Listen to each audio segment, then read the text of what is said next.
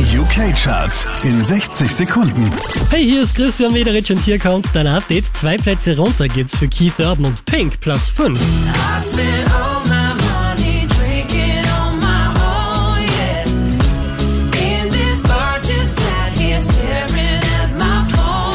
Train Cut macht zwei Plätze gut, Platz 4.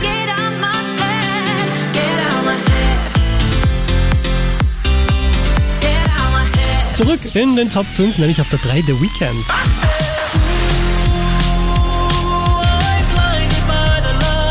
Neu auf der 2, das ist Ed Sheeran.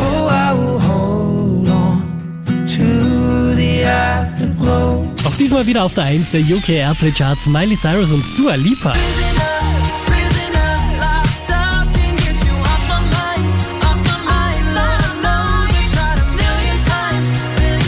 Charts auf charts.kronehit.at.